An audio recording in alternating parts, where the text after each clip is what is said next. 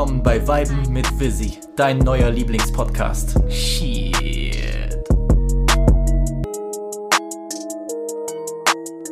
Damn, son, where'd you find this? Salut les amis, j'espère que vous allez tous bien. Mm. Ah, Der Duke Whisky is on the rocks. Liebe Freunde von musikalischen Highlights, willkommen bei Folge 3 von Weiben mit Visi.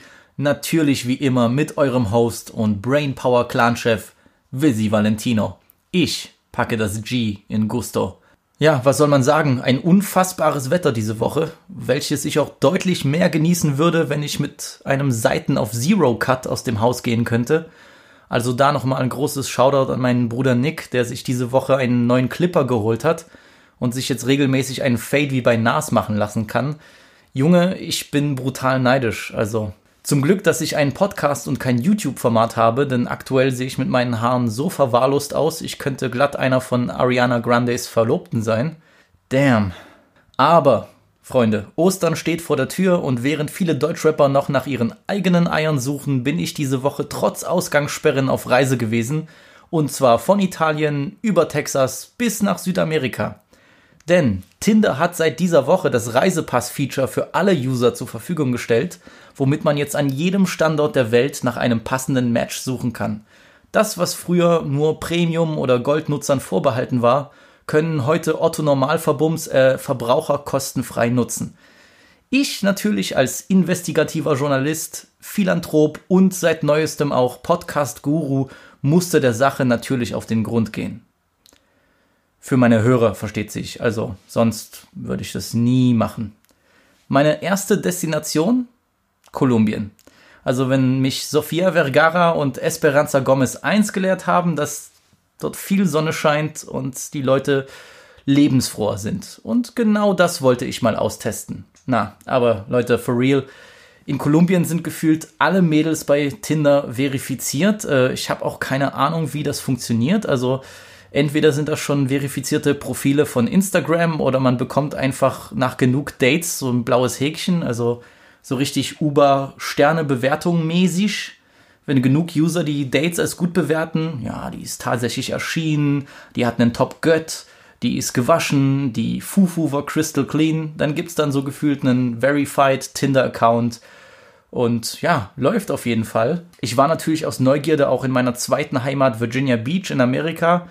Und tatsächlich habe ich da einige Honeys aus meiner Highschool wieder gesehen. Und äh, ja, was mir sofort aufgefallen ist, ähm, mindestens 70 Prozent sind Anfang 20, Mitte 20 und Single-Mütter, die jetzt einfach nach einem Replacement-Daddy suchen. Also generell gibt es in den USA so viele Teenie-Mütter. Diese MTV-Show Teen Moms ist definitiv nah am Leben dran. Tja, die ganzen Shorties, die damals unerreichbar waren, die sitzen jetzt in der Crib mit irgendeinem kleinen Brian oder Justin rum, hören sich Weiben mit Visi an und fragen sich, what if? Aber das gleiche gilt auch für einige Typen. Nicht umsonst sagte 50 in Wangster, Damn, homie, in high school you was the man, homie. What the fuck happened to you? Also, wer in Quarantänezeiten sich ein Leben mit einer Thick Thought aus äh, Argentinien ausmalen will, dem empfehle ich auf jeden Fall mal dieses Passport-Feature zu nutzen. Geheimtipp von Experte Visi höchstpersönlich Kroatien. Chwala. So, genug Punani-Talk von meiner Seite.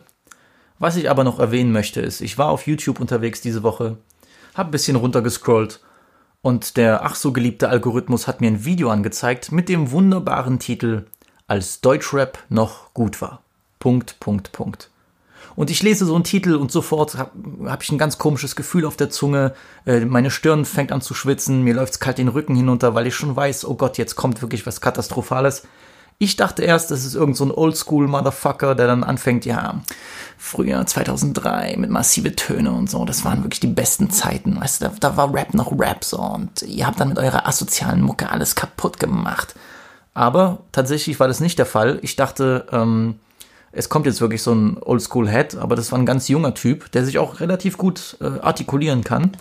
Und die These des Videos lautet, die neuen Künstler flashen ihn einfach nicht mehr. So. Und als Beispiel nimmt er dann früher war Rap so und dann zeigt er Bushido mit kleine Bushidos und heute klingt Rap so.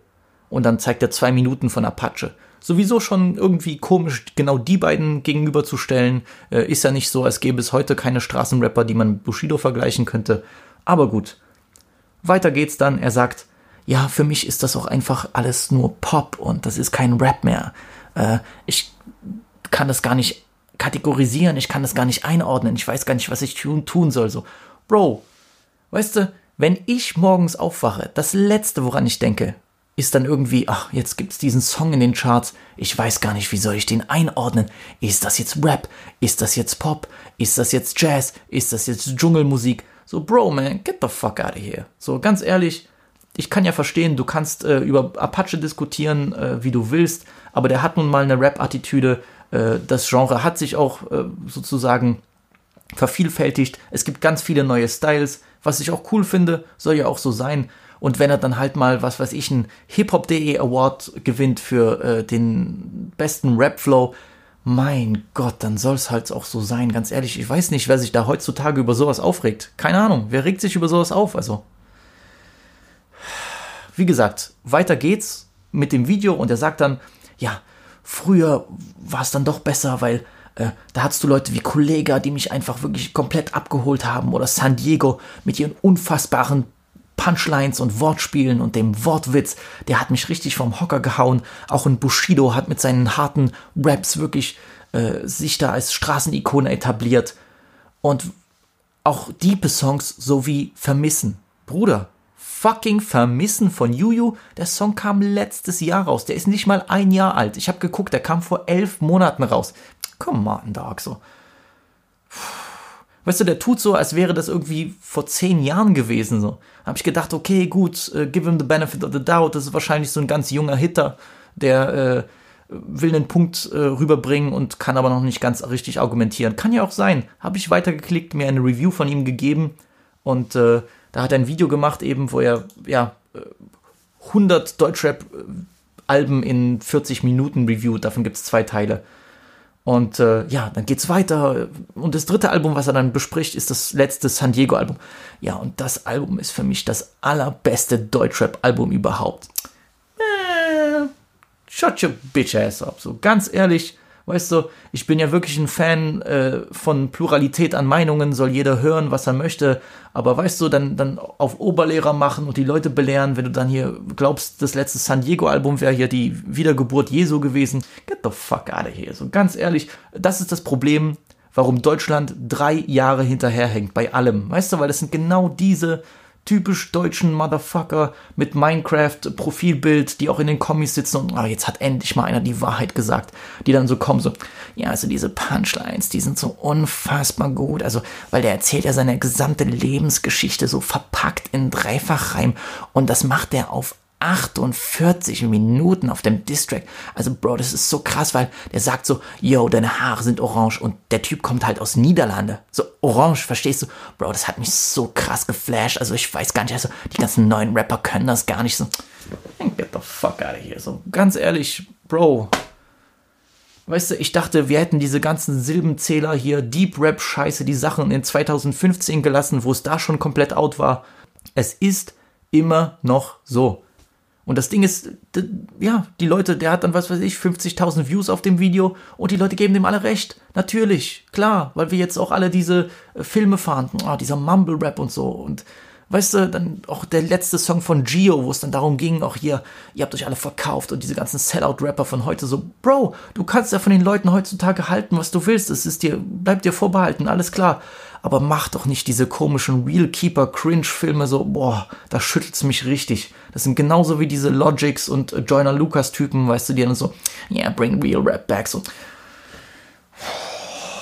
Katastrophe, Katastrophe, wirklich, da, äh, echt, da habe ich äh, Gänsehaut auf der Zunge von der Scheiße.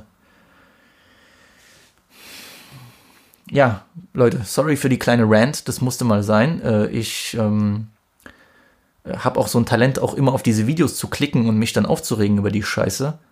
Aber das ist halt auch irgendwie ein Problem, was Deutschland nicht los wird. Und äh, die Leute wissen auch nicht, was ich meine. Weißt du, das hört sich jetzt jemand an, diese Rant, und denkt sich, ach, der hat gar nicht verstanden, was ich sagen will. Der feiert diese ganzen Lelele, lalala, Rappen so. Bro, komm, komm, lass, lass stecken. Weißt du? Die wollen auch keine Diskussion eingehen. Der Horizont reicht auch halt nur von, äh, äh, von der Rap, vom Rappers In Forum bis zum letzten VBT-Battle. So, ist okay, ist okay. Ist, ja, was auch immer. Aber kommen wir mal zum Hauptthema. Und zwar die neue Generation in Frankreich. Im letzten Jahr hat es mal wieder in France eine ganze Reihe an neuen interessanten Künstlern an die Oberfläche der Rap-Szene gespült.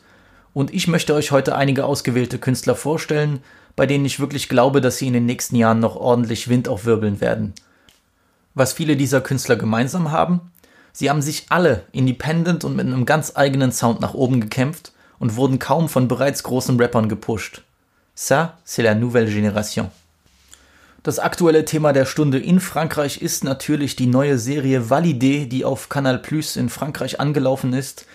In der Serie geht es um einen Jungen namens Clément, der in seinem Banlieue mit Drogen tickt und davon träumt, Rapper zu werden. Er fängt unter dem Namen Apache an, Musik aufzunehmen und gewinnt schnell an neuen Hörern und Fans. Mit seinen Freunden zusammen baut er weiter an seiner Rap-Karriere und schnell werden die ersten Labels auf ihn aufmerksam. Doch im Hintergrund brodelt ein Beef mit dem bekannten Rapper Master, der eigentlich immer sein Idol gewesen ist. Wird Apache der große Schritt zum Rap-Superstar gelingen? Ja, Apache wird gespielt von dem Rapper Atik, der auch im Real Life ein aufstrebender Newcomer der französischen Szene ist. Und wie schon einige bei FrenchRap.de lesen konnten, ist der Hype um Atik seit Serienbeginn regelrecht explodiert und er konnte seine Spotify-Hörerschaft vervierfachen. Also fast so wie bei Weiben mit Visi. Deutschen Hörern ist er spätestens seit dem Song Dämon von Monet 192 bekannt, der aus dem Umfeld von Dardan kommt, wenn ich mich nicht irre. Atik ist 26, kommt aus Yvelines 78 im Westen von Paris und bringt eigentlich alles mit, was man als Rapper heutzutage braucht. Er kann Straßenbänger wie Encore raushauen oder traurigere, nachdenkliche Töne anschlagen wie bei Angela, eine Hommage an den gleichnamigen Song der Super Saiyan Crew. Am Mittwoch ist sein neues Tape Chaise Pliante 2 rausgekommen, was auf Deutsch Klappstuhl heißt. Der sitzt auch in mehreren Videos auf so einem Angler-Klappstuhl, wie der in den Banlieues sehr beliebt ist. Und das Tape ist wirklich, wirklich gut geworden. Ich finde, der muss seinen Stil noch etwas definieren, aber so Songs wie äh, Fils de Pute oder Banks, die machen auf jeden Fall Lust auf mehr. Und ich kann absolut verstehen, warum der so einen großen Hype hat.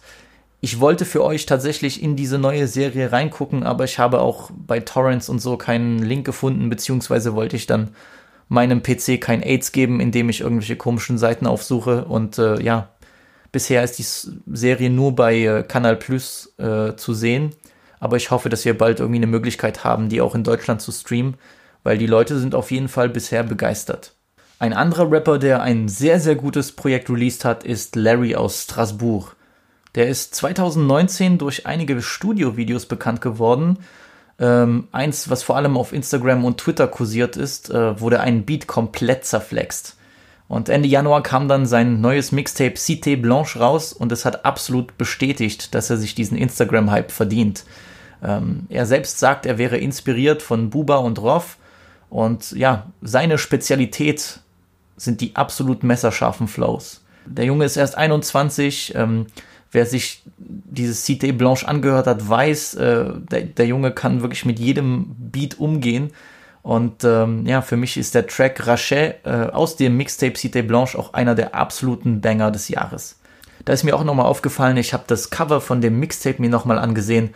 Das ist einfach ästhetisch, stilistisch so nice gemacht. Also da sitzen die, seine Jungs da in dem Auto und das ist alles schwarz-weiß und es ist aber so gut fotografiert. Das ist so gut gemacht. Sowas würde ich mir halt wirklich mehr wünschen beim Deutschrap, dass die Leute Acht geben, äh, wie sie ihre Produkte verpacken, weil ich meine, das ist nur ein Mixtape, was er da online rausgehauen hat. Dafür sieht die, die, das Cover extrem nice aus. Aber lasst uns zurück in die Hauptstadt Paris gehen. Denn wer in den letzten Jahren Alben von Lacrim gehört hat, dem wird das Producer Tag AWA The Mafia aufgefallen sein. AWA steht für Arabs with Attitude und ist das Label von DJ-Legende Corey, der schon seit Anfang der 2000er in der Szene aktiv ist und auch schon Beats für Rick Ross und French Montana und ja, die halbe französische Musikszene produziert hat. Auf seinem Label hat er nun einige der heißesten und interessantesten Newcomer Frankreichs gesigned, namentlich die zwei, Louvre Resval und Didi Tricks. Louvre Resval kommt aus Essonne 91 im Süden von Paris. Äh, ich glaube, das ist sogar dasselbe Banlieue wie Niska, wenn ich mich nicht irre. Und er macht seit 2017 Musik. Sein Mentor ist die Rap-Legende Alk Potts, äh, dessen Texte ein wenig an unseren guten Atzen Frauenarzt erinnern, weil er auch immer so vulgäre ja, äh, Sex-Tracks macht, äh, aber in der Szene doch ein gefeierter Veteran ist.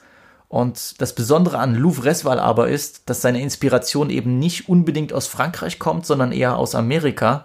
Denn der wirkt für mich wie so eine Mischung aus Lil Uzi Vert, ASAP Rocky und Melly. Der hat unfassbar nice Flows, aber auch einen komplett eigenen Style. Der fällt so ein bisschen mit seinen blau-schwarzen Locken auf, aber sieht dennoch clean as fuck aus. Seine letzten beiden Songs, äh, namentlich Side und äh, Season of Seas, sind richtig neuartige Banger und wirklich der Beweis dafür, dass Franzosen auch die neuesten US-Styles adaptieren und auf ihre eigene Art interpretieren können. Ich bin wirklich ein Fan. Ich habe auch einen Song bei mir letztens in die Story gepackt, weil ich ähm, absolut nice finde, wie der den Beat bearbeitet, wie der da reinkommt, welche Atmosphäre der erschafft. Also Louvres war auch ein, ich glaube, der ist erst 22, der sieht aber aus wie 16, ist für mich wirklich, ja, eins der Talente, die ich unbedingt verfolgen werde in nächster Zukunft. Aber auch sein Labelpartner Didi Tricks, äh, der besticht anders als Louvre mit seiner absolut energetischen Art, mit diesen ganzen slicken Flows. Der Junge ist ein richtiger Fuchs von der Straße, aber halt auch komplett extrovertiert mit seiner Art. Ähm, in seinem neuesten Video Quad Neuf, was übersetzt heißt, was gibt's Neues, da wird mit Red Cups rumgewedelt, da springt die Crew wild zum Beat, da gibt es eine richtige Tänzergruppe, die ihre eigene Choreografie ausführt. Alles ist violett und es gibt hunderte Referenzen an Amerika. Das ist alles nicht zu übersehen. Und dennoch hat er was komplett eigenes. Also ich habe wirklich lange nicht mehr einen Newcomer mit so viel Energie gehört wie Diddy Tricks. Ja, ich bin absolut gespannt, was die beiden noch bringen werden. Und es ist festzuhalten, dass AWA in den kommenden Jahren eins der großen Labels in Frankreich sein wird.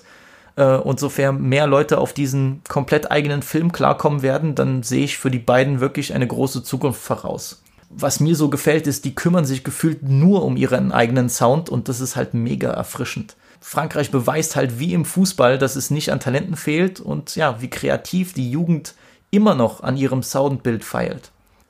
Die eigentliche Perle bleibt für mich aber Laylo, der Rapper, der dieses Jahr sein Album Trinity released hat und das für mich eins der absolut besten Alben des Jahres ist. Also es ist unglaublich, auf welcher Wave sich der Typ befindet. Äh, die Musik klingt wie das Jahr 2020. Äh, der findet komplett abseits vom äh, gängigen französischen oder europäischen Rap statt. Für mich klingt das eher, als wäre er mit Kanye und ähm, Travis Scott im Studio gewesen und die hätten wirklich an den neuesten Sachen geschraubt. Äh, der Song Megatron, der klingt, als hätte er irgendwie die Drums genommen von Black Skinhead und dazu noch seinen eigenen Sound gebracht. Äh, ein unfassbarer Künstler. Newcomer wäre jetzt ein bisschen gestreckt, weil er schon seit 2016 Musik macht. Aber ich zähle ihn zu dieser neuen Generation dazu, einfach weil er jetzt durch dieses neue Album überhaupt eine größere Hörerschaft gewonnen hat.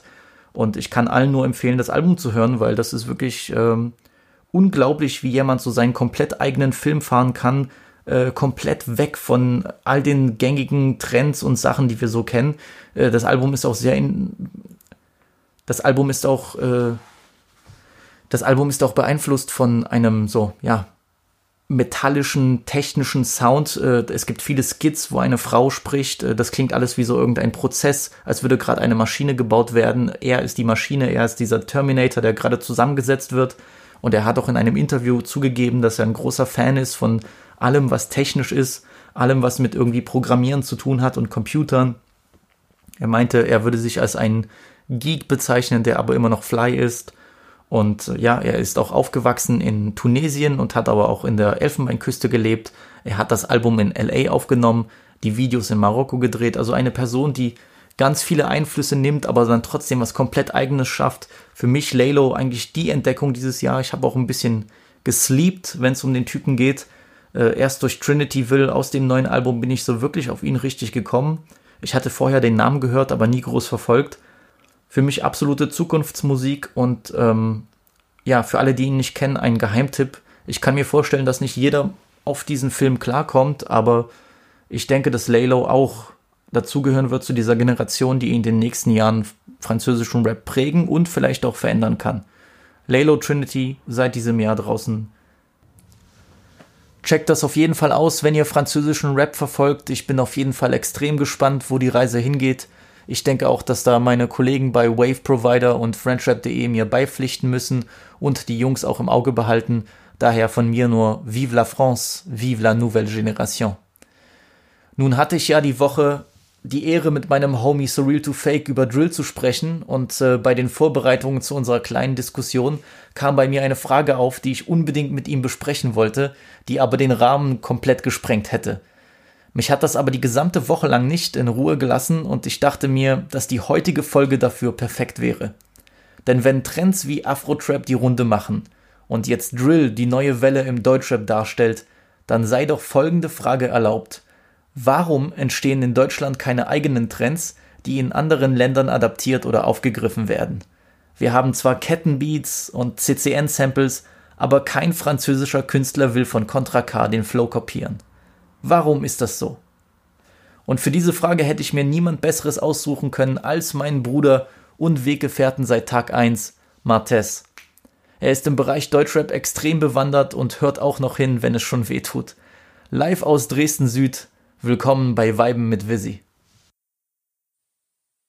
Grüß dich, Martes, wie geht's dir, mein Lieber? Alles gut bei mir, Dicker, wie geht's dir? Gut, bestens. Äh, ich freue mich, dass du endlich bei Weiben mit Visi dabei bist. Ja, ich habe dich ja schon ein bisschen auch. vorgestellt als äh, Deutschrap-Plug für mich, weil du, du derjenige bist, der immer alle Deutschrap-Releases mitbekommt und sich auch alle anhört. Ja, ich bin da immer noch sehr, sehr offen und äh, höre mir das auch an, auch wenn es mir nicht gefällt. Oder ich halt denke, na gut, okay, vielleicht ist der Künstler jetzt nicht so ein Favorite von mir oder was mich jetzt so interessiert, aber ich denke mir trotzdem wenigstens mal reinhören oder wenigstens mal das Album ein, zweimal durchhören und dann mal gucken, was es ist. Yes. Wie gesagt, da hast du eine Engelsgeduld, wo ich dann schon keinen Bock mehr habe. Und äh, ja, ich habe letzte Woche mit So Real to Fake über Drill gesprochen und wir haben auch erörtert, ob das jetzt der neue Style im Deutschrap sein wird, beziehungsweise schon ist. Und ja, kann sein, denke ich auch. Ist einer von ein paar. Ich habe die ganze Woche aber nachdenken müssen über eine Frage, die ich letzte Woche nicht mit ihm besprechen konnte, weil das den Rahmen etwas gesprengt hätte. Ja, er war Und ja ich auch, glaube, es gibt ja. keinen, der da mir besser zur Seite stehen könnte als du. Und im Hinblick ja, auf klar. Drill als neuen Trend. Warum exportiert Deutschland keine Trends in die Welt? Ja, also ich glaube, das eine ist halt so ein bisschen, ich glaube, dass halt die anderen Länder gar nicht mal jetzt so sehr daran interessiert sind, primär, was geht jetzt in Deutschland oder was geht vielleicht auch in anderen Ländern. Ich, kommt das, ich glaube, das kommt erst so ein bisschen danach, wenn sich das so ein bisschen entwickelt hat. Also wenn ich jetzt zum Beispiel mal Italien noch als Beispiel nehme, lag komplett am Boden. So, wer waren da auch so ein bisschen die Stars so? Marrakesch, Fabri Fibra und dann war ja auch so ein bisschen so, okay, wo soll italienischer Rap überhaupt hingehen?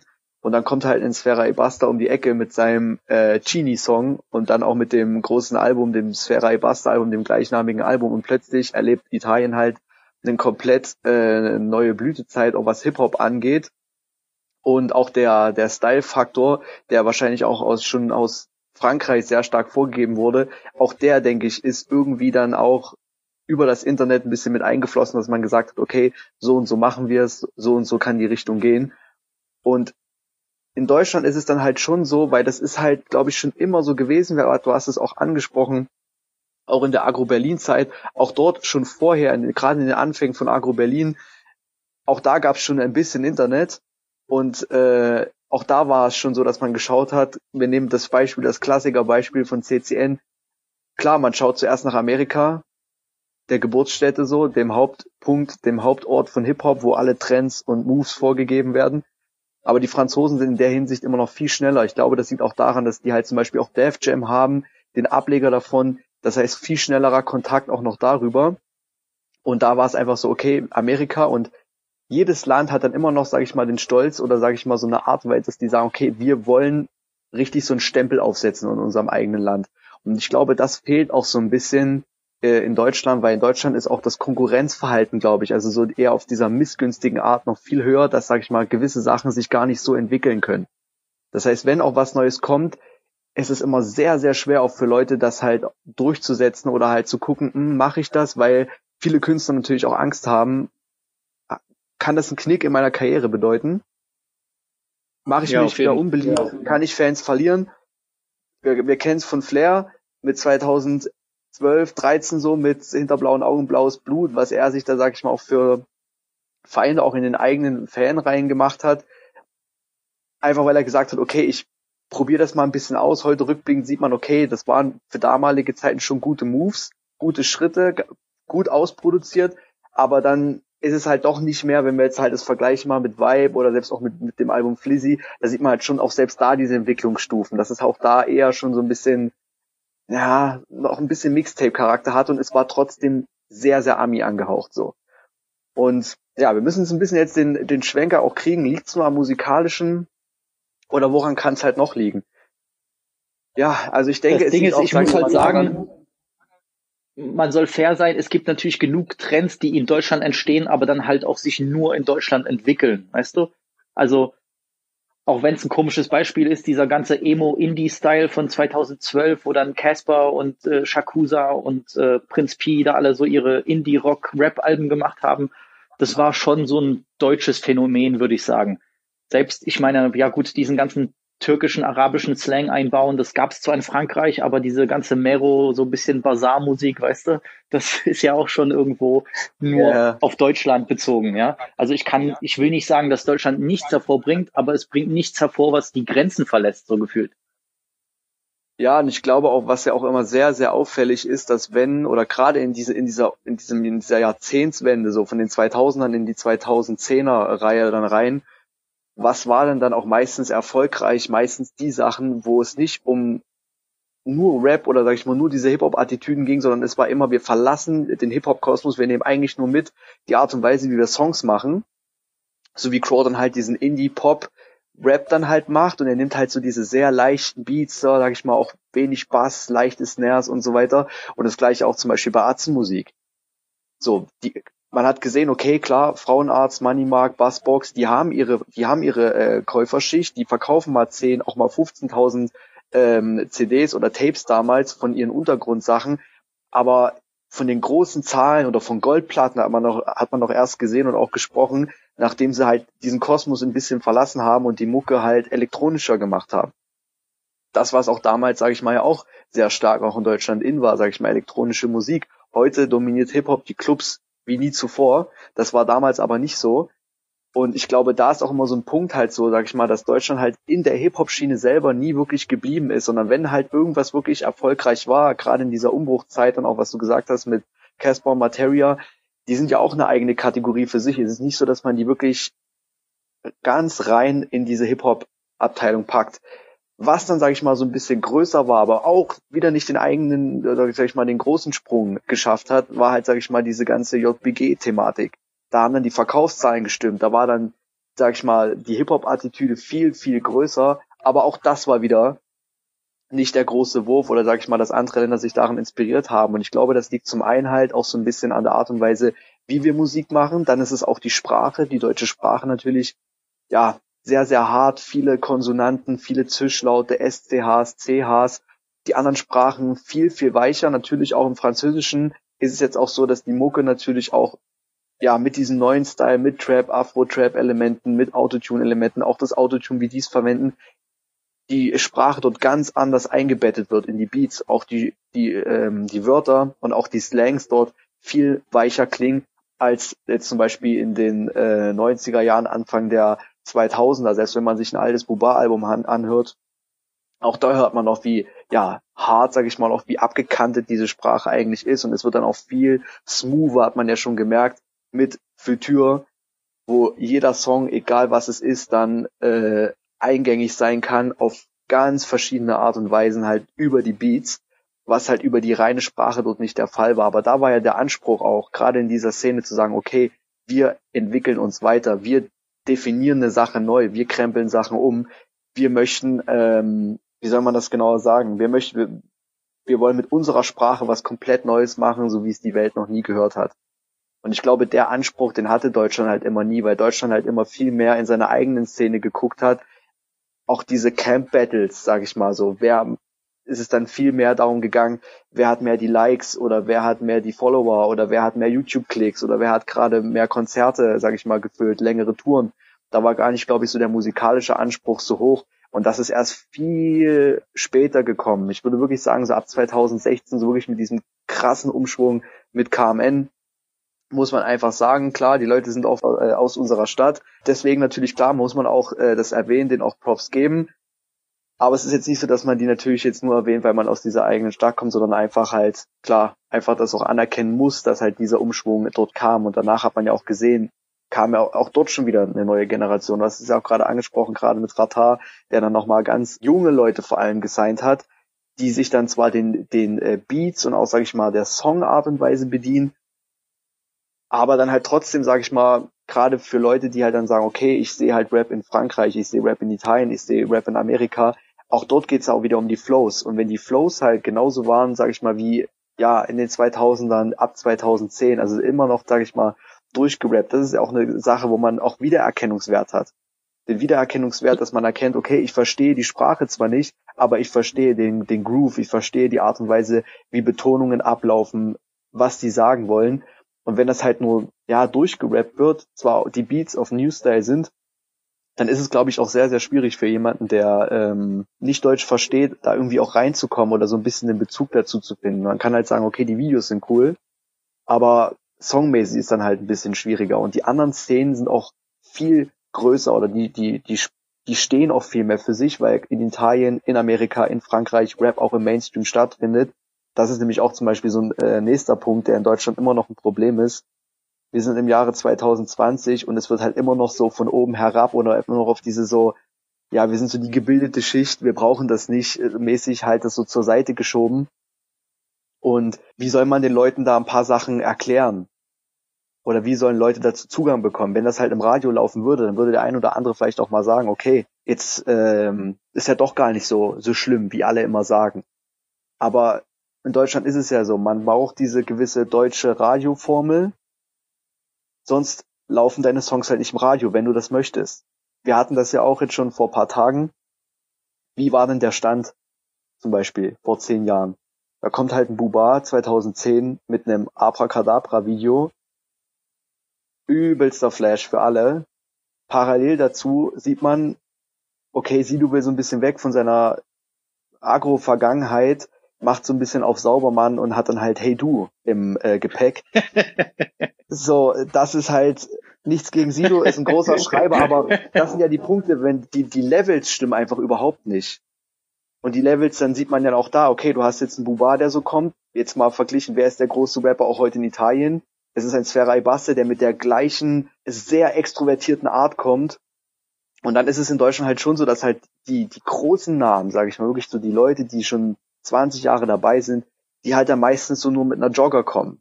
Oder halt dann, okay, dann haben sie mal eine Uhr, dann hat man vielleicht noch mal ein größeres Auto, aber mehr darf es nicht sein. Und das gehört aber auch ein bisschen, sage ich mal, zum Hip-Hop dazu, dass man auch so ein bisschen diesen, diesen Spaß auch daran hat, auch als Zuhörer, so einem Rapper einfach zuzugucken, wie der halt völlig übertreibt oder in dieser Welt halt ist, wo ja viele Sachen einfach auf äh, materiellem Bezug einfach laufen. Und das ist der nächste Punkt. Auch hier wieder möchte ich anknüpfen. Dieses materielle oder dieses Lifestyle-Gefühl das gibt es in Deutschland einfach nicht. Lifestyle in Deutschland wird halt nicht wirklich zelebriert. Lifestyle heißt in Deutschland halt, ich habe so meine drei Standards, die ich halt haben möchte. Ich möchte ein gutes Auto haben, mein Haus mit Garten und, sage ich mal, äh, ein gutes Einkommen. So, und in anderen Ländern ist das so klar, wollen die Leute auch haben, würde jetzt niemand unbedingt Nein sagen, aber für die Leute geht es dann trotzdem noch dafür, okay, ich lebe das Ganze viel mehr aus und gerade bei den jungen Leuten auch, die, sag ich mal, dieses am Corner rumhängen oder das Representen von Gegenden, Straßen, Crews. Sowas gibt's einfach in Deutschland nicht mehr so. Man sieht, alle Camps und Crews sind zerbrochen oder gehen, sag ich mal, darauf zu, dass sie halt zerbrechen und die einzelnen Crewmember ihren eigenes Ding machen. Und je, wenn jede Crew, sag ich mal, auch so für sich stehen würde, das ist auch so ein bisschen, nämlich schweife ich jetzt mal ganz kurz ab, so ein bisschen auch in den Graffiti-Bezug, da hat jede Crew ja ihren eigenen Style, weil das ist ja immer noch irgendwie auch ein Battle. Konkurrenz. Musst, du musst dich halt abheben so und das machst du halt über coole Styles. Und das hatten wir auch schon mal besprochen. Das sieht man zum Beispiel in Italien. So, da sieht, äh, Entschuldigung, in äh, Frankreich. Da klingt ein Ornette Lafrappe nicht wie ein Jules. Und ein SCH klingt auch nicht wie ein Jules. So, das sind halt die Sachen. Da steht halt jede Gruppe nochmal für sich. Oder Leto und Ero vom Soultag. Die machen auch komplett ihr eigenes Ding. So, mit, so am Anfang auch mit diesen Dissonanz-Beats und so weiter. Dann auch mit äh, doppelspurigem Autotune, mit ganz anderen Effekten, so dass man wirklich sagt, okay, wenn man den hört, man weiß sofort, ah, okay, das ist Leto, ah, das ist Ornit Rap. Und das ist sehr, sehr schwierig, glaube ich, für Leute in Deutschland aus diesem, sage ich mal, ja, weil wie es meistens ja so ist, es gibt eine Sache, die cool ist, das wird ausgeschlachtet und dann geht's aber in die Richtung, dass nicht jeder sagt, okay, ich möchte Wiedererkennungswert haben, sondern okay, ich nehme diese Formel, die ich jetzt bei allen gehört habe, weil muss ja laufen. Und weil ich die auch halt kenne. Ich habe das Gefühl, die Leute sind noch nicht offen für neue Sachen, weil keiner ihnen sagt, was sie davon halten sollen. Genau, das ist das, was wir am Anfang hatten. Wir hatten einmal, sage ich mal, diese Unsicherheit, auch nicht den Anspruch als Künstler selber. Vielleicht sind auch die Fans ein bisschen ein Problem. Dann natürlich ist, äh, sag ich mal, auch ein bisschen, ja, die Kultur ein bisschen schwieriger, weil in Deutschland ist halt mehr so dieses Besondere, eher so ein bisschen Understatement, ist halt nicht so, sag ich mal, dass man sagt, okay, wenn man mal was erreicht hat, sag ich mal, dann kann man auch mal sagen, hier, guck mal, das sind die Sachen, die, die ich geschafft habe, das sind die Sachen, für die ich stehe. Da ist man immer ein bisschen, sag ich mal, zurückhaltender, weil die, die Neidwelle, die Haterwelle, die da kommt, die kann einen den, ja, den einen oder anderen schon ein bisschen auch kaputt machen, wenn man darauf, sage ich mal, darauf nicht gefasst ist, auch vielleicht mental nicht so stark dran ist.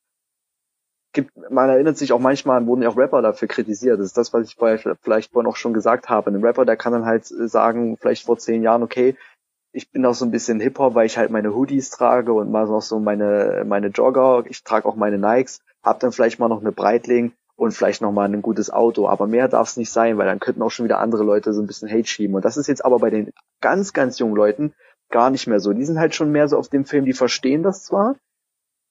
Die sind auf, sag ich mal, auf diesem Style-Film, der ist viel mehr drin und die feiern das auch viel mehr ab. Da ist aber dann wieder das Problem, denen fehlt das musikalische Knowledge. Denen fehlt auch so ein bisschen die, die History, wie sich das Ganze auch entwickelt hat oder was sind auch so ein bisschen die Unterschiede vom Sound her dass man sagt, okay, wie betont denn der oder wie, wer macht denn dort die Beats? Wer mischt denn dort eigentlich? Das sind einfach so Sachen, das ist den Leuten auch mehr oder weniger auch egal. Das ist, glaube ich, so ein bisschen. Ich verstehe halt nicht, warum deutsche Rapper nicht diese Ambition haben, so dann sich weiterzuentwickeln oder was ganz Neues zu probieren. Ich habe heute ein Interview gelesen mit Laylo aus Frankreich und der ja. fährt dann nach Los Angeles, um sich dort komplett neuen musikalischen Einflüssen zu widmen. Und dann macht er so ein brutales Album und das klingt auch einfach wie nichts, was ich sonst so gehört habe dieses Jahr, weißt du? Und er macht das da mit seinen, weiß ich, paar 20 Jahren so. Ja, aber das ist ja dann auch so, dass halt dann auch sofort das Ganze ja auch, wenn er dann so ein Album bringt, wie Laylo das auch gemacht hat, dass dann ja auch nicht nur die Hip-Hop-Medien wirklich mit Fachwissen rangehen, sondern dass auch dann die, die Mainstream-Medien auch mal solche Leute einladen. Also ich habe auch mal gesehen, da sitzt selbst so ein Stillboy, sitzt mit seiner Maske im, äh, im TV. Sowas wäre halt unvorstellbar in Deutschland. Das ist halt das, was ich vorhin auch erwähnt habe. Also wenn halt die, die Mucke, wenn die auch im Radio läuft, das ist ja auch so ein bisschen, die anderen Länder haben ja auch mehr Quoten. Wenn die sagen, okay, wir haben so und so viel Quote, so und so viele Lieder müssen französisch sein oder müssen die französische Sprache haben. Sowas gibt's halt in Deutschland nicht. Und das müssten halt die Medien auch sehen, sag ich mal. Wir haben alte Rapper, bei die einfach viel früher angefangen haben. Wir haben ganz, ganz junge, Leute, junge Leute, wir haben sogar ganz, ganz, ganz junge Leute. Ob das jetzt so cool ist mit einem Lil Shrimp, mit einem Data Love, aber daran sieht man auch das, was ich vorhin kurz angesprochen habe. Da ist es halt dann so, da sind die, die, die jungen Kids, die sind schon viel mehr auf diesem Lebensgefühl, Hip-Hop als Lebensgefühl verstehen. Und das muss, ist, glaube ich, eher so ein, so ein Ding, dass man halt ähm, Hip-Hop eher neutraler halt sehen muss, wenn man das in Deutschland halt lebt, dass man halt so auch anhand dieser Einflüsse, die man auch bekommt. Man muss auch den Ehrgeiz haben, auch zu sagen, okay, ich will wissen, was da abgeht. Ich will wissen, was in Marseille abgeht. Ich will wissen, was in Mailand abgeht, in Neapel, in Paris und was auch in Atlanta, New York oder LA abgeht. So, jede Woche kommen so viele Songs, du weißt selber. Und äh, in den Partys läuft noch Musik von vor zehn Jahren. In den anderen Ländern läuft der immer der neueste Shit. Auf jeden. Das Ding ist halt auch, ich will auch nicht jeden zwingen, unbedingt, dass er komplett irgendwie seinen ganzen Style über Bord wirft. Wenn du Boom Bap machen willst, dann mach das so. Aber uns fehlt irgendwie so die Pluralität an Styles in Deutschland, habe ich das Gefühl. Ja, es ist halt. Und viele vergessen, dass du kannst nichts komplett Originelles schaffen. Das ist überhaupt nicht möglich. Alles, was in Frankreich gemacht wird oder in anderen Ländern, das bezieht sich immer noch auf Dinge, die es schon vorher gab. Nur werden da halt Sachen vermischt und da entsteht irgendwas Neues da draus, so weißt du? Genau, ne, das ist ja auch Kunst so. Du kannst nicht alles neu erfinden. Es gibt eigentlich schon alles, aber du musst dich inspirieren lassen und aus der Inspiration heraus machst du dein eigenes. Oder du bedienst dich ein paar Sachen und modellierst die. So muss man das halt machen. Absolut. Das ist so ein bisschen Absolut. vielleicht, ist vielleicht so ein bisschen wie Töpfern. Es ist zwar ein bisschen billiges Beispiel, aber okay, jeder kann mit Ton arbeiten, aber der andere nimmt vielleicht ein bisschen mehr Wasser, der andere macht geschwungene Formen, der andere macht nur kantige Formen, der eine will nur fleißig nicht so ein bisschen vasenmäßige Sachen machen, der andere macht eher Würfelsachen, sowas halt. Sheesh. Der Analogieboss. So, genau, der Analogieboss, genau. Ja, und so muss man das halt einfach sehen. Ich glaube halt, dass man auch die Künstler halt zum Teil, ich würde es nicht mal nur so nur auf die Labels schieben. Viele nehmen auch immer die so das Label als so Ausrede, ja, ich werde da von den A&Rs gedrückt und Auf jeden Fall, auf jeden Fall. Aber das ist typisch, dass wir immer gefühlt zehn Jahre zurückhängen. Ja, es ist halt immer so dieses so, das wurde auch mal gut gesagt halt äh, von von deinem äh, Kollegen hier Sosa, diese auch die Hörerschaft. Il Sosa, schau Genau, Lil Sosa, Shoutout an dich. Äh, auch die Hörerschaft hat eine Angst. So, ich weiß gar nicht mehr, auf welches Beispiel er das bezogen hat. Ich glaube, es war ein KMN-Beispiel. Ähm, die Leute hören das vielleicht privat oder hören das dann in ihrem Zimmer, in ihrem Auto, aber nach draußen sagt man dann doch lieber so, na, so, ja, kenn, wer ist denn das überhaupt? Kenne ich die überhaupt? Oder, ah ja, schon mal irgendwie gehört so, ja, die, die, so diese Familie, diese Familie, so die Filme, ah ja, okay. Und wenn es dann die Goldplatten hagelt oder wenn dann die, die, die Millionengrenzen geknackt werden, dann ist so, ah, ich war schon immer Fan. Ich war schon immer Fan. Ich war schon immer dabei und ich habe äh, alle, alles gestreamt, alles gekauft. Ich habe jeden Merchandise-Artikel. Und das ist halt so eine Sache, dass auch die Auf Leute einfach sagen müssen, ey, das ist dope. Aber dafür ist ja wieder die Frage, hast du das Verständnis oder nicht? Und deswegen, du merkst ja selber gerade so, es sind, das ist ein, die Frage klingt so einfach. Du hast ja gemerkt, ich bin sehr ausgeschweift auch schon. Es ist einfach ein riesiger Aber ja, Kosmos. so muss man das angehen. Es ist ein riesiger Kosmos, wo man gar nicht richtig sagen kann, welcher Faktor fällt da mehr ins Gewicht. Wirklich, was ist es denn genau? Weil du siehst ja auch, es gibt einen Unterschied zwischen Rap-Hörern, die 35 sind, die dann bis, die zwar das Hip-Hop-Knowledge haben, den aber dann, man sieht es ja meistens in den YouTube-Kommentaren, dann wieder so ein bisschen das Style-Verständnis fehlt und dann hast du aber die Jüngeren, die haben das Style-Verständnis, aber denen fehlt halt so ein bisschen so die Hip-Hop-Attitüde, so das Verständnis, so weißt du, der, der, der, der, der Kulturgedanke, dass es nicht nur einfach ist, jo, ich mach mal Rap, weil ist ja gerade cool. Das ist halt so eine Sache, die ich mich auch manchmal halt frage, wie stark die Leute denn wirklich dahinter stehen. Auch bei den jungen Leuten. Also ich muss, Yes. man muss ja wirklich sagen, so dieses, diese Unsicherheit und auch die Angst gegenüber dem eigenen, der eigenen Szene oder auch dem Standing und auch der, der Mucke, die man macht, die ist sehr groß in Deutschland. Die äh, Lifestyle-Sache ist ein Problem. Denn für die, für Ausländer, sage ich mal, denke ich auch, also jetzt auch mal im europäischen Raum, ich denke, da klingt auch die deutsche Sprache denen zu hart. Für die ist halt der Markt interessant, weil der deutsche Rap-Markt sehr, sehr groß ist. Aber halt den, die Styles halt nicht so. Man sieht, das ist nur ganz vereinzelt so, dass sich Leute wirklich für jemanden interessieren und da, wer fällt auch da wieder auf? Es ist das KMN-Umfeld.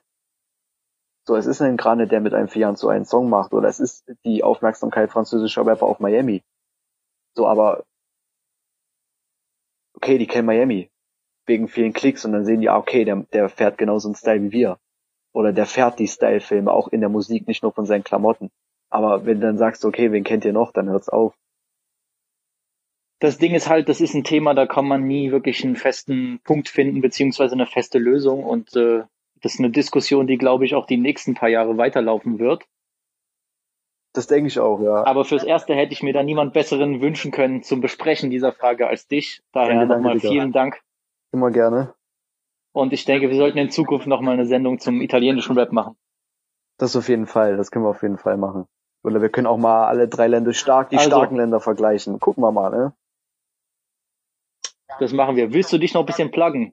Ja, können wir auf jeden Fall gerne machen. Also auf jeden Fall an alle Leute zuerst einmal natürlich zum Podcast. Wer die ersten zwei Folgen noch nicht gehört hat, hört ihr euch auf jeden Fall an. Jede Folge sehr interessant, immer wieder ein neues Thema und auch schöne anknüpfende ähm, Verbindungen auch innerhalb dieser Themenspektren. Und äh, ja, ansonsten noch viel Spaß jetzt mit der Folge. Bin ja auch mal gespannt. Ich kenne jetzt noch nicht alles, sage ich mal. Ich weiß, okay, es geht noch um ein Album, darüber- ein bisschen auch worüber wir jetzt gerade gesprochen haben. Und äh, ja, ansonsten folgt mir gerne auf Instagram, I am Martes. Könnt ihr einfach eingeben, mir dort gerne folgen. Und da werden auf jeden Fall auch noch einige Sachen kommen. Ich sage erstmal nur ein Wort, so ein bisschen als äh, Keyword Visionary Lab. Haltet auf jeden Fall die äh, Augen offen, da wird auf jeden Fall was kommen. Ja, wir bleiben am Ball. Dresden Süd ist die Gang und 2020 ist, hat erst angefangen und da wird noch einiges kommen. Nochmal großes Dankeschön an meinen Bruder Mattes für die Expertise. Man kann da wirklich eine Stunde drüber reden und äh, das Thema ist auch nicht beendet. Da sind so viele Implikationen in der Frage drinne, alleine schon, ja, wie wir kulturell ähm, aufgestellt sind im Vergleich zu anderen Ländern, wie generell die deutsche Gesellschaft aussieht. Das spielt alles eine Rolle äh, in der Frage, warum wir keine Trends erschaffen und keine Trends exportieren. Äh, das ist auch sicher eine Frage, die ich auch gerne mit anderen Personen noch weiter diskutieren würde. Äh, so Real to Fake hat den Kontroversen, aber ich glaube auch, ja, ähm, verdienten Satz gesagt letzte Woche. Deutschland ist kein Wave Provider in Anlehnung an seine Seite und ich muss ihm dabei pflichten. Äh, ich glaube, wir sind einfach noch nicht so weit. Ich denke, da kann sich was entwickeln, aber wir sind als Szene und als Land einfach noch nicht so weit, musikalisch diese Schritte zu setzen, um dann auch global eine große Rolle zu spielen. Weil ganz ehrlich, ich habe anfangs gedacht, okay, wir haben in Amerika und in Frankreich tatsächlich eine große schwarze Kultur, das muss man auch erwähnen. Da liegt es nahe, dass man sich, dass man eher bereit ist, sich da auszutauschen, als jetzt unbedingt irgendwie mit Leuten, die Volksmusik hören. Aber dann ist mir eingefallen, deswegen kam auch die italienische Szene äh, in unserem Gespräch vor. Äh, das ist nicht anders, ja. Da, 95% aller italienischen Rapper sind weiß. Und trotzdem hat dann Charlie Charles äh, einen ganz eigenen Sound kreiert mit Sfera Ebasta. Also ich würde sagen, dass das gar nicht mal, äh, dass die Herkunft und äh, Hautfarbe und alles, dass das ja in dem Sinne kaum eine Rolle spielt, sondern dass auch einfach die Ambition bei vielen deutschen Rappern nur von der Rolli bis zum AMG reicht und eben nicht mit, ich denke jetzt mal global und äh, ich mache diese Musik, weil ich sie komplett liebe und auch verfolge. Ich will jetzt wirklich hier keinen Deutschrappern irgendwas an die Ohren schmeißen und äh, jeden da, äh, ja, der Langeweile und der Unkreativität bezichtigen. Wir haben genug talentierte Leute in unserem Land. Aber ich glaube, es gibt auf jeden Fall viel Verbesserungspotenzial und genau eben auch Dinge, äh, die wir uns, was die Struktur angeht, von anderen Ländern abschauen können. Ja, es ist Zeit für meine Review-Stunde, äh, mein Review-Viertel, äh, Review-Corner. Und das erste Album, was ich durchgehen möchte, ist das neue Collabo-Album von Kianosch und PA Sports namens Crossover. Äh, nach den beiden Desperados-Alben haben die beiden mal wieder ein Collabo-Album gemacht. Ich muss auch sagen, dass Kianosch für mich ein wirklich sehr guter Rapper, aber auch absolut underrated ist. Ähm, PA fand ich immer schon solide, war jetzt nie mein Favorite, aber wirklich ein ja, grundsolider Rapper, ähm, wo es mir auch komplett egal ist, wie groß der ist. Also ich würde mir das auch anhören, wenn der kleinwüchsig wäre. Das ist ja so ein beliebtes Meme, ihn immer auf seine Körpergröße zu reduzieren. Aber das ist mir dann wirklich komplett egal. Wenn er gut rappt, dann rappt er gut, egal wie groß er ist. Und die Kernidee des Albums war es eben, verschiedene Styles und Genres mit Rap zu kombinieren, das zu vermischen, damit was Neues entsteht. Die Single Kriminell, die vorab released wurde, hat mir wirklich sehr gut gefallen. Äh, die Flowwechsel, die Hook, das war alles handwerklich sehr gut gemacht. Und ich war auch, ja, milde gespannt auf das Album. Aber ich muss sagen, ich bin ein bisschen enttäuscht vom Endprodukt. Weil ich finde, dass eben nicht alle Styles Sinn ergeben oder dass irgendwie ein roter Faden zu erkennen ist. Der Titeltrack zum Beispiel sampled Last Resort von Papa Roach und ich war halt wirklich nie so ein Fan von diesen frühen 2000er Rock, New Metal Sachen und da gibt es einige davon auf dem Album. Dazu kommen noch ein paar Gitarren-Samples, 80er Elemente oder halt wieder straight Rap Songs. Und ähm, von denen sind die Highlights für mich eben die Single Kriminell, Cyberpunk und auch Scarface, weil da vor allem Keanu wieder mal sein Talent für eingängige Melodien unter Beweis stellt und der trägt auch so ein bisschen das Album für mich. Ähm, das ist wirklich bei weitem kein schlechtes Album, aber auch nichts Spektakuläres. Das so diese Art Album, die man sich anhört, wo man sagt, okay, nice, klingt nice, Melodie geil und so gut durchgezogen, aber es bleibt irgendwie wenig hängen. Also ja, für alle, die straighten Deutschrap mögen, der auch sich traut, paar neue Sachen zu probieren, dann kann ich das auf jeden Fall empfehlen, aber ist jetzt für mich kein Must-Listen so. Ähm, trotzdem Kianush, äh, sehr guter Rapper, leider immer noch underrated. Ein anderes Release, auf das ich wirklich gewartet habe und wo ich mich wirklich gefreut habe, dass es endlich rauskommt, ist äh, das neue Mixtape Dickicht von Young Kaffa und Küçük Effendi. Ich hatte komplett vergessen, dass das jetzt äh, im April rauskommen soll, Anfang April. Das ist so ein Nebeneffekt von diesen Quarantänezeiten. Man vergisst irgendwie, welcher Tag es ist. Und ja, Kaffa und Effendi spalten auf jeden Fall meinen Bekanntenkreis. Also entweder man liebt sie oder man kann mit dem Sound und ihren hohen Stimmen überhaupt nichts anfangen. Äh, ich gehöre zu ersterem Teil und das letztjährige Mixtape U-Boot war neben dem Shindy-Album auch mein absolutes Lieblings-Deutschrap-Album 2019.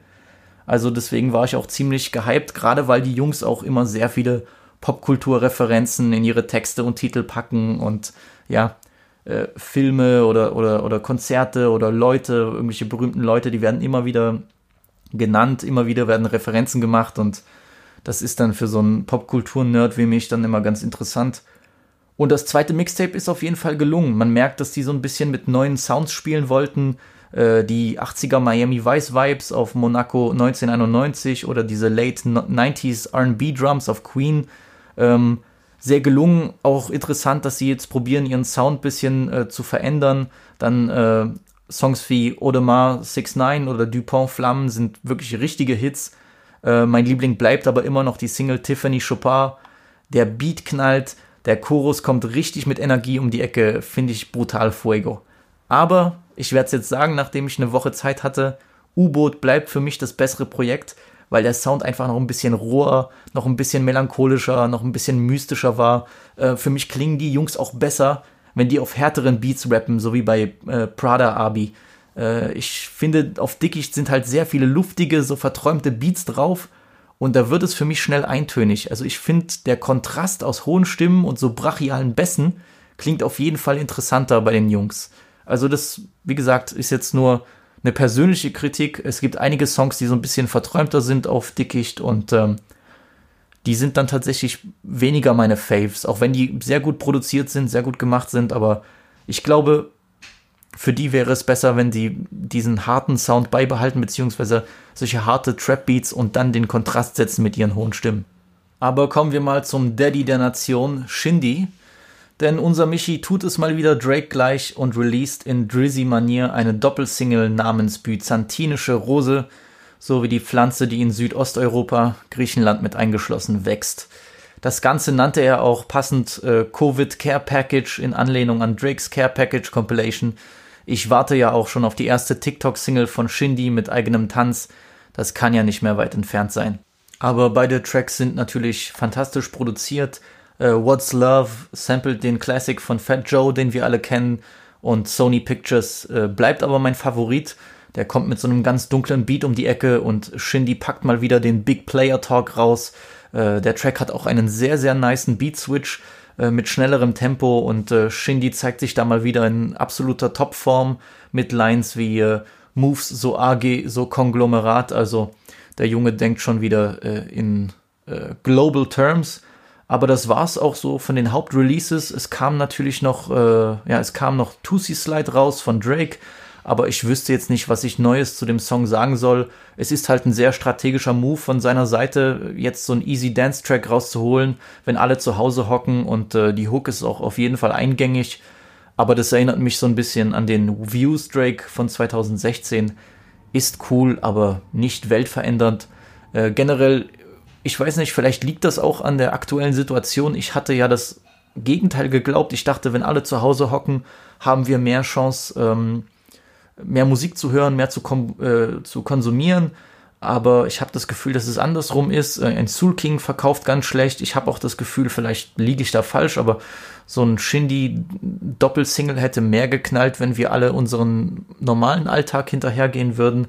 Äh, vielleicht hat diese generelle Lethargie auch uns als Musikkonsumenten getroffen. Ich weiß es nicht. Äh, so kommt es mir jedenfalls vor. Und auch dieser Tusi-Slide läuft zwar gut an, aber er ist jetzt noch nicht dieser riesen TikTok generell globale Hit geworden, äh, wie angenommen. Er wird sicher auf der 1 charten, das steht fest, aber ich glaube, mehr Leute hatten mit einem größeren Impact gerechnet. Für mich wird es weiterhin interessant bleiben, wie jetzt die Krise das äh, Hörverhalten der Leute und Konsumenten beeinflussen wird.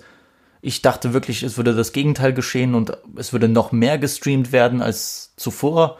Aber ich habe, glaube ich, diesen Fakt unterschätzt, dass es nochmal was ausmacht, wenn man rausgeht und irgendeinen bestimmten Song pumpt oder man geht jetzt grillen mit seinen Freunden und du hast gestern irgendwie einen neuen Mixtape-Song gehört von irgendeinem Ami-Typen, du machst das Ding rein, die Leute feiern das, jemand macht Shazam an, um zu wissen, was das für ein Song ist, der teilt das wiederum über seinen Kanal und so verbreiten sich die Dinge mehr. Und äh, ich glaube, dieses generelle äh, Aktivsein auch außerhalb äh, der Online-Welt trägt doch um einiges weiter dazu bei, dass Songs ihre Runde machen und äh, Dinge weitergetragen werden. Und ich bin gespannt, wie sich das weiterentwickelt. Was aber auf jeden Fall mehr gestreamt wird denn je sind Filme und Serien. Und daher kommen wir zu meinen Filmempfehlungen, zu meinem Movie Talk, Wizzy's Movie Talk. Und ich habe mir natürlich diese Woche wieder ein paar Releases auf Netflix gegeben.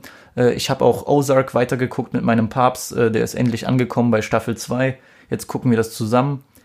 Und äh, ja, man darf nicht vergessen, ich bin manchmal auch ein kleiner Filmsnob. Ich gucke sehr viel Arthouse-Filme, sehr viele Filme aus Asien, äh, Europa, äh, Südamerika, eben nicht die typischen Hollywood-Produktionen, wobei ich diese Woche ein paar Klassiker nachholen wollte. Ich bin da äh, so hinterher. Ich habe mir die Faust im Nacken von 1954 angesehen, äh, der Film, bei dem Marlon Brando seinen ersten Oscar gewonnen hat. Ein absoluter Klassiker und äh, der hat mir auch sehr gut gefallen, aber ich glaube, für dieses Movie-Format, wenn es jetzt nicht direkt eine Filmsendung wäre, würde das nicht reinpassen. Äh, erstens, weil der auch weder auf äh, Prime noch auf äh, Netflix zu sehen ist und äh, ich weiß jetzt nicht, wie groß eure Lust ist, äh, sich Filme von 1954 reinzuziehen, bei allem Respekt. Daher äh, bleiben wir jetzt mal bei zwei Netflix-Releases, beziehungsweise einem Film, der für Netflix produziert wurde äh, und einem anderen, der erst bei Prime war und jetzt auf Netflix ist. Ähm, der erste Film, aber über den ich sprechen möchte, ist ein spanischer Thriller namens Die Stille des Todes. Der basiert auf einem äh, Kriminalroman ähm, von äh, einer spanischen Thriller-Autorin. Äh, das ist eine ja, Thriller-Bestseller-Serie, die endlich verfilmt wurde und äh, es geht um einen Inspektor namens Ayala, der von seinen Freunden äh, liebevoll Kraken genannt wird. Und der wohnt im Baskenland, in einer kleinen Stadt im Baskenland. Und die Stadt ist voll in Angst, weil in der Kathedrale der Stadt ein nacktes Paar tot aufgefunden wird. Und äh, ja, äh, die Hände sind speziell arrangiert. Äh, irgendwie die, das Paar hält sich gegenseitig äh, die Wangen und die Genitalien sind auch verdeckt. Das Problem an der, an der Sache ist, dass dieser Fall exakt einer Verbrechensserie von vor 20 Jahren gleicht, die schon damals die Stadt in, in Atem hielt. Der Fall gilt aber als gelöst. Der Täter sitzt schon seit ja, über 20 Jahren äh, im Knast Daher gehen die Leute aus, dass es ein, äh, davon aus, dass es ein Nachahmertäter ist. Sie befragen den Killer wieder und äh, es beginnt sozusagen die Jagd nach dem, äh, nach dem Täter, nach dem Täter, der die ganzen alten Fälle neu interpretiert und äh, wieder junge Leute tötet. Äh, ich muss ganz ehrlich sagen, ich bin ja als großer Thriller-Fan äh, natürlich ähm, mit Spannung rangegangen und hatte mir was erhofft. Der Film ist eine Riesenenttäuschung. Wirklich Big Cap. Der Film ist richtig trash, wobei das vielleicht schon zu hart ist, aber ich war einfach enttäuscht.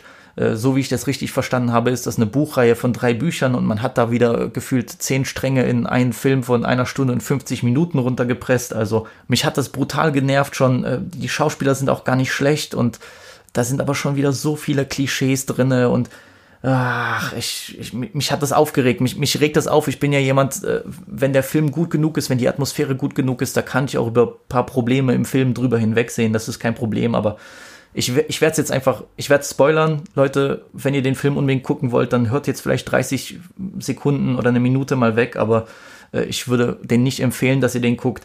Äh, wie gesagt, es gibt eine Szene, wo die Polizeichefin nach Hause kommt und man sieht sie, wie sie durch die Tür kommt und äh, sie sagt, hallo Schatz, wie geht's? Und man sieht aber die Person, die hier antwortet, ihren Mann, man sieht ihn nicht von Anfang an. Das fängt bis nach 20 Minuten oder so. Und in einem normalen Film, wenn man genug Filme gesehen hat, würde man sehen, wenn ein Dialog kommt, sind meistens beide Personen im Bild, beziehungsweise gibt es einen Cut. Man sieht dann die Frau, die spricht und den Mann, den spricht. aber man sieht den Mann nie. Die Frau kommt rein, die Polizeichefin sagt, hallo Schatz, wie geht's? Und er sagt, ja, ich habe für dich gekocht und man sieht seine Hände. Und das war schon für mich irgendwie die, die, der erste Indikator, okay, warum würden sie den Mann nicht zeigen?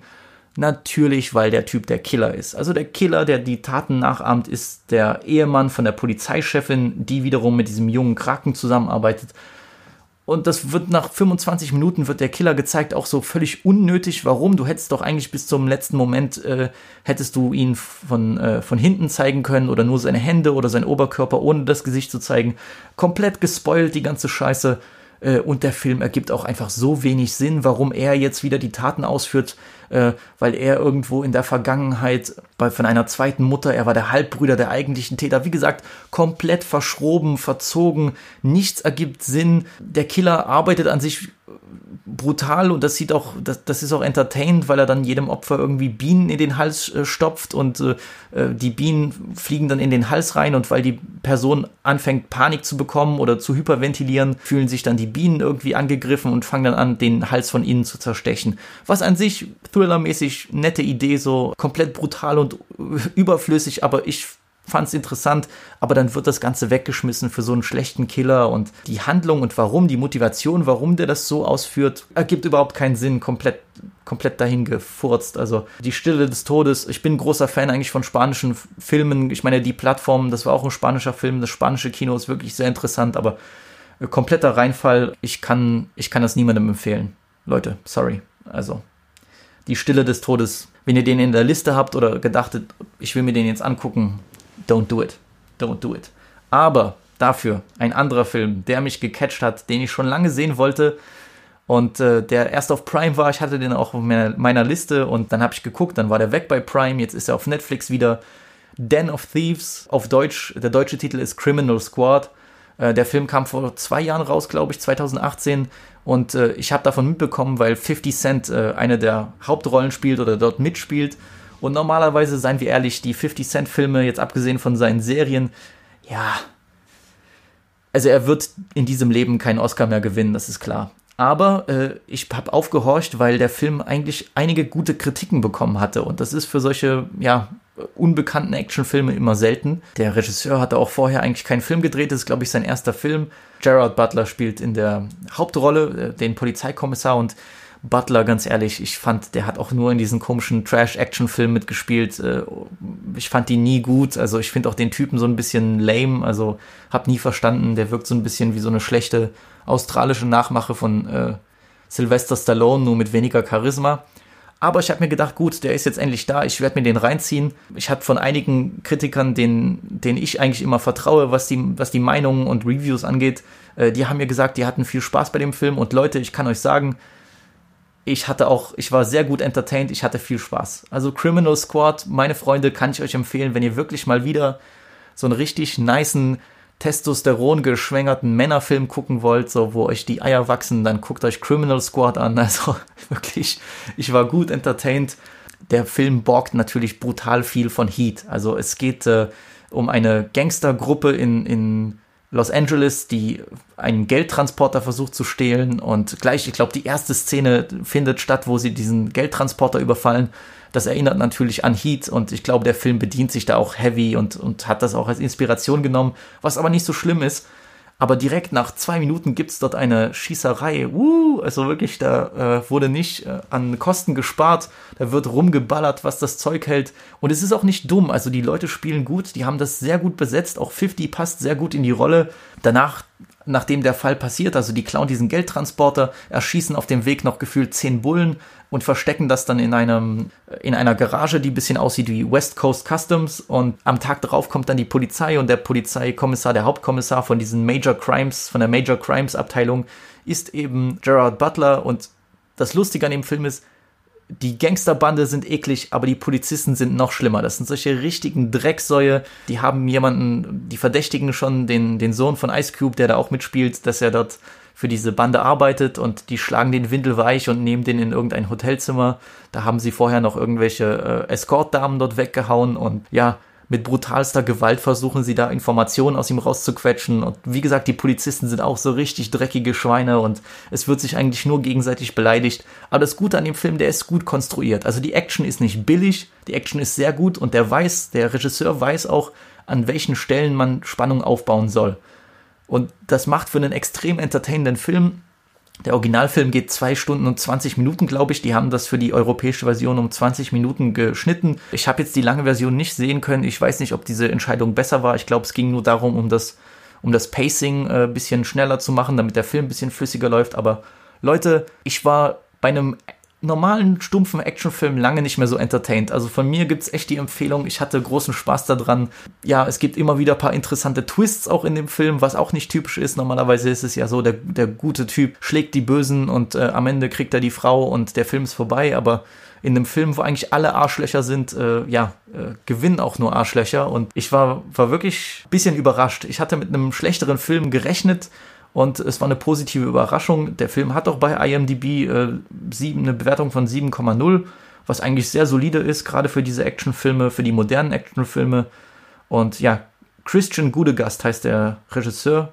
Respekt, auf jeden Fall. Also auch, auch Butler ist, sehr lustig als äh, Polizeichef, hat viel Spaß gemacht wer wirklich entertained werden möchte, ich habe ein paar Freunde, die haben gemeint, sie haben den Film schon gesehen und fanden den auch dope. Also da hat man eigentlich alles. Explosionen, Schießereien, aber es ist halt auch nicht dumm. Es ist nicht dumm gemacht, es ist zwar sehr vulgär zum Teil, aber es ist nicht so dumm konstruiert, wo du richtig sehen kannst, okay, die hatten nicht genügend Budget und mussten da irgendeine andere Scheiße machen. Also nee, Freunde, Criminal Squad oder Den of Thieves, äh, ja, vielleicht 50s bester Film seit Get Rich oder Tryin.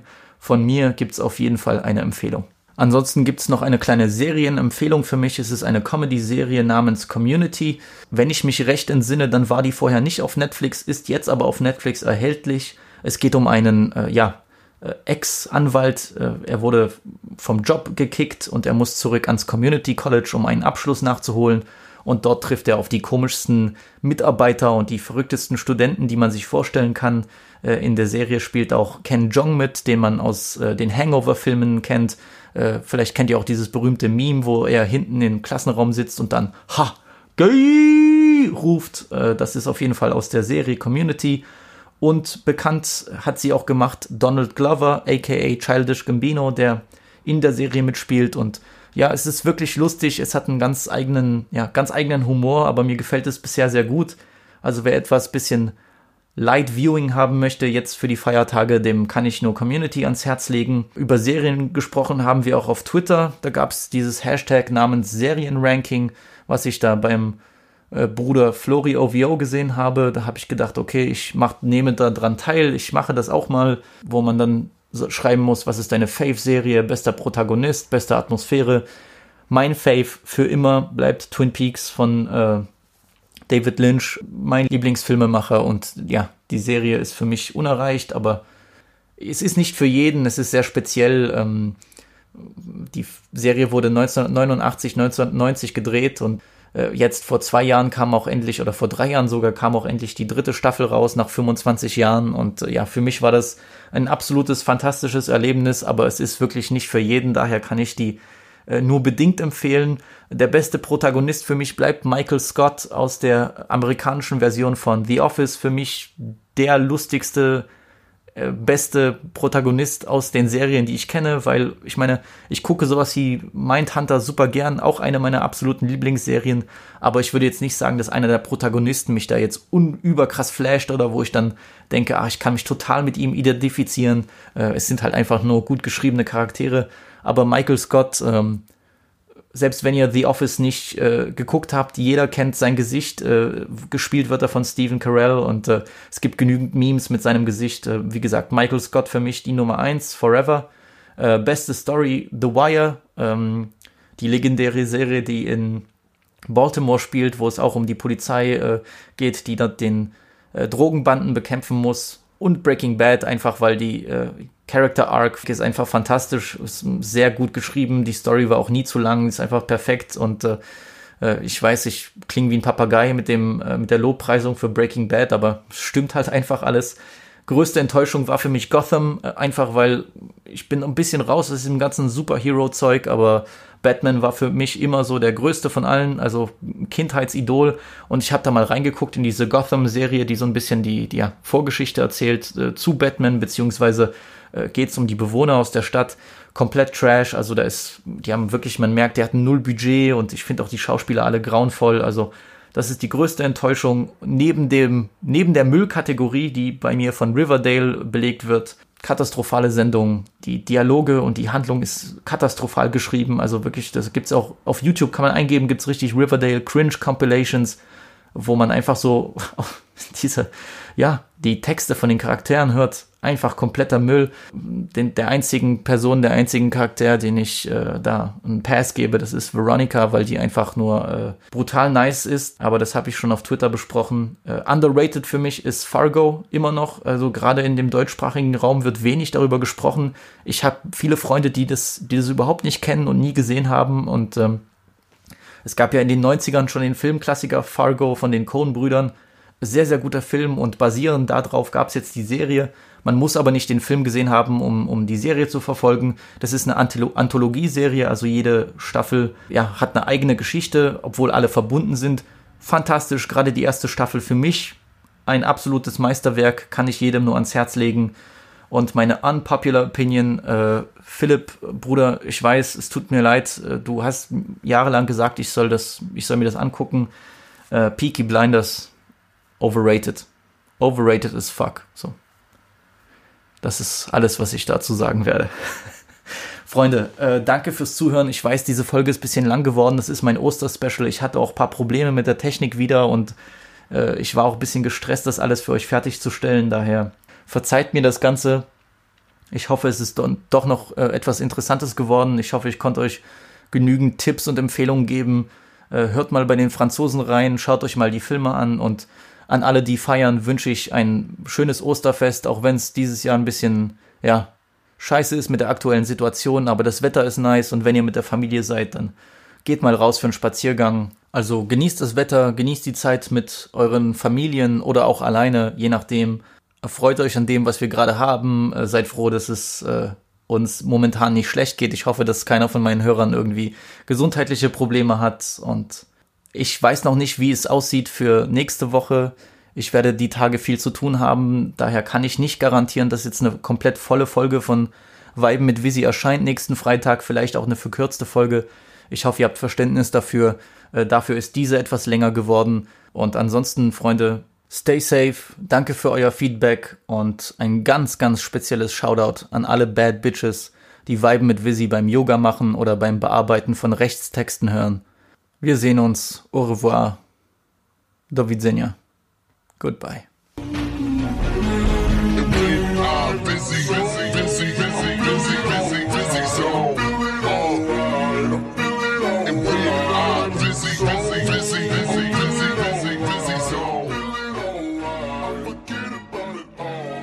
Goodbye.